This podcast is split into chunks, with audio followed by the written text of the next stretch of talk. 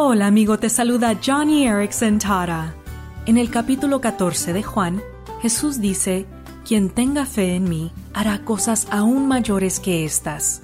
Ahora, muchos de nosotros tendemos a pensar que Jesús estaba hablando de milagros, como si dijese, Oigan chicos, un día harán aún más milagros que yo. Pero no, Jesús estaba hablando de hacer avanzar su reino.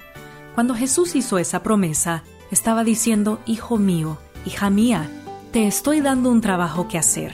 Mi padre y yo queremos que el Evangelio salga adelante y te prometo que tendrás todo lo que necesitas para hacer ese trabajo. De hecho, harás un trabajo incluso mejor que yo. Entonces, ¿qué esperas?